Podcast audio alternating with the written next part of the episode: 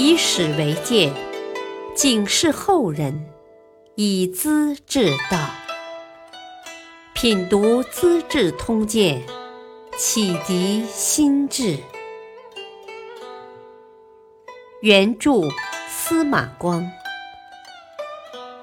播讲汉乐。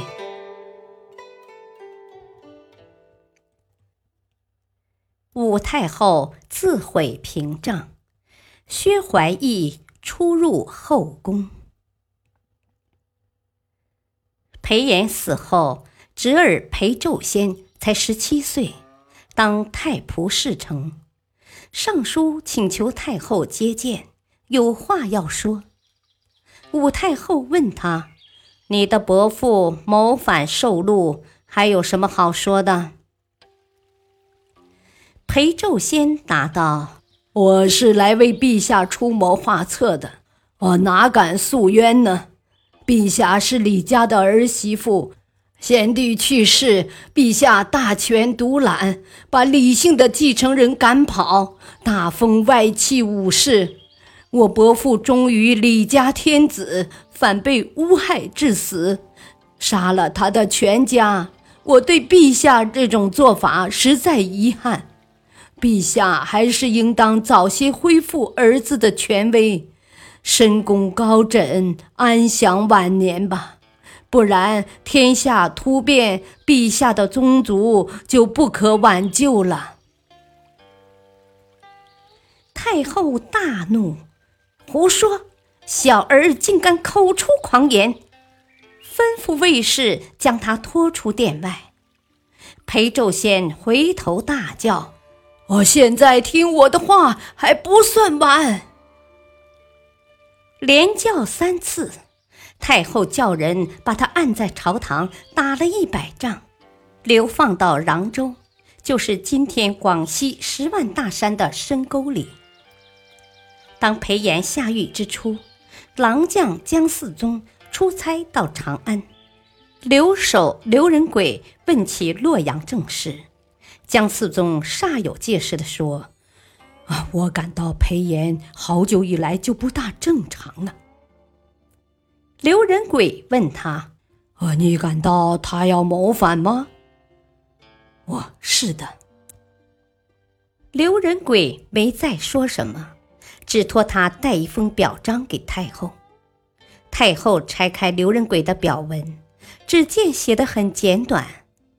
姜嗣宗知道裴炎谋反，却没有报告。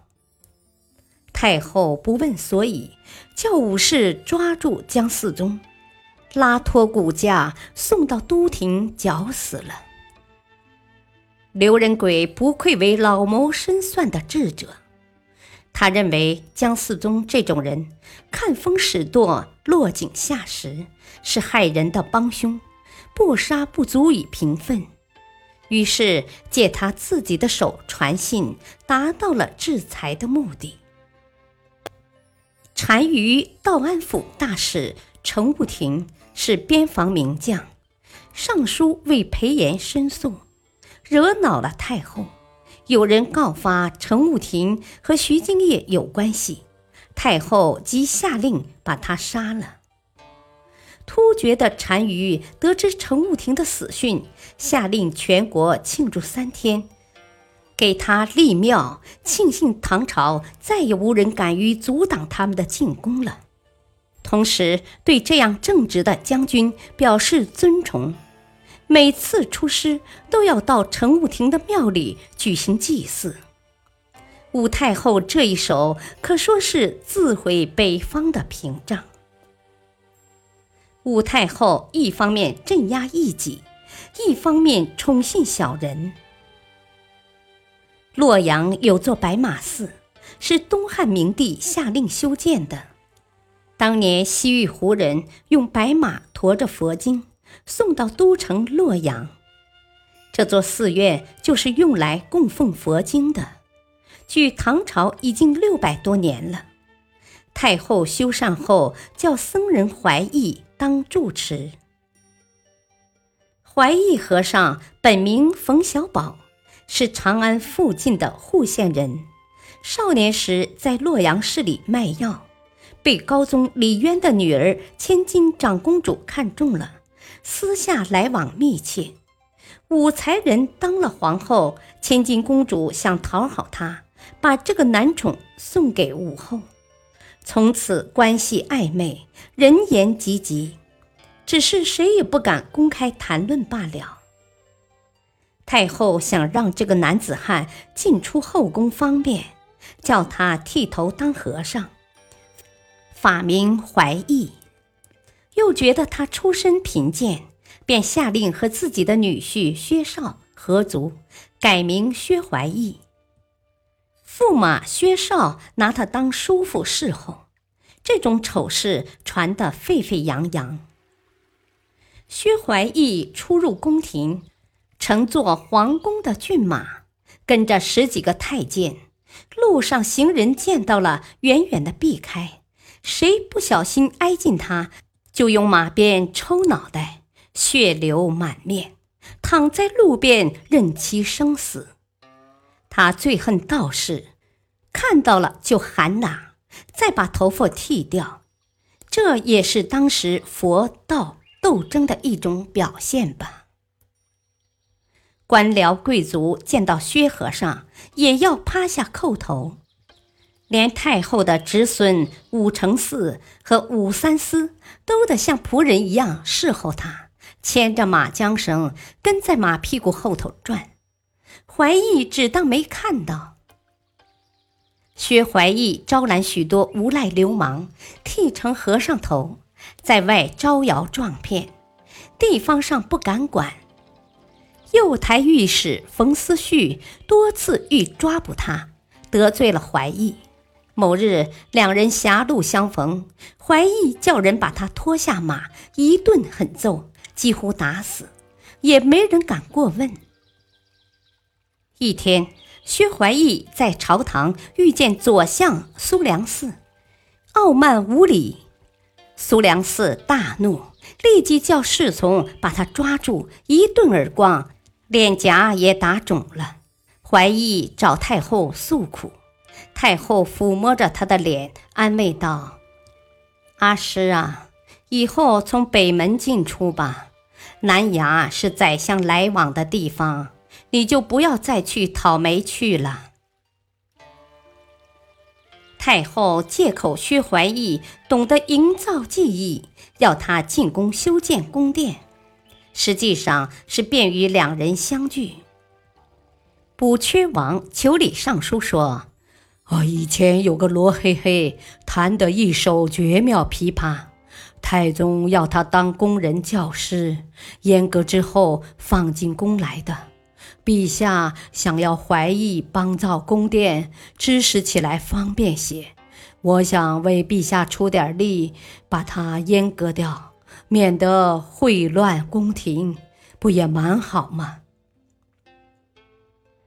这样的表彰，自然石沉大海，杳无回音。此时的武太后已经六十来岁了。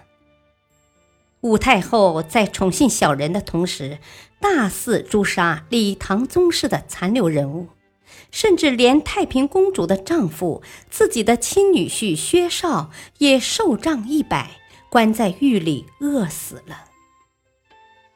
霍王李元轨是太宗的兄弟，最有威望的宗室元老。被用囚车押送去黔州，死在陈仓的小路上。名臣裴寂的孙儿裴承先，株连被杀。宰相千卫道平时看不起殿中侍御史周据，说他不能了事。后来千卫道被罗织罪名入狱，交给周据审问。周据洋洋得意，老兄平时说我不了事，今日我为公了之，不由分说拉出去就砍了头。贝州刺史李慎曾被封为晋王，和谋叛完全无关，也被用囚车送去巴州，改姓毁氏，一种毒蛇。说他像蛇一样恶毒。半路上死后，八个儿子同时被诛。女儿东光县主李楚元，自幼孝顺贤惠，待人和气，没有半点娇贵浮华。她有自己的想法。人家说我不想富贵，独守穷苦，所为何来？我习惯如此，何必要那浮华富贵？当父亲的凶信传来时，他嚎哭悲痛，呕血数声，从此不施脂粉，关在家里二十年。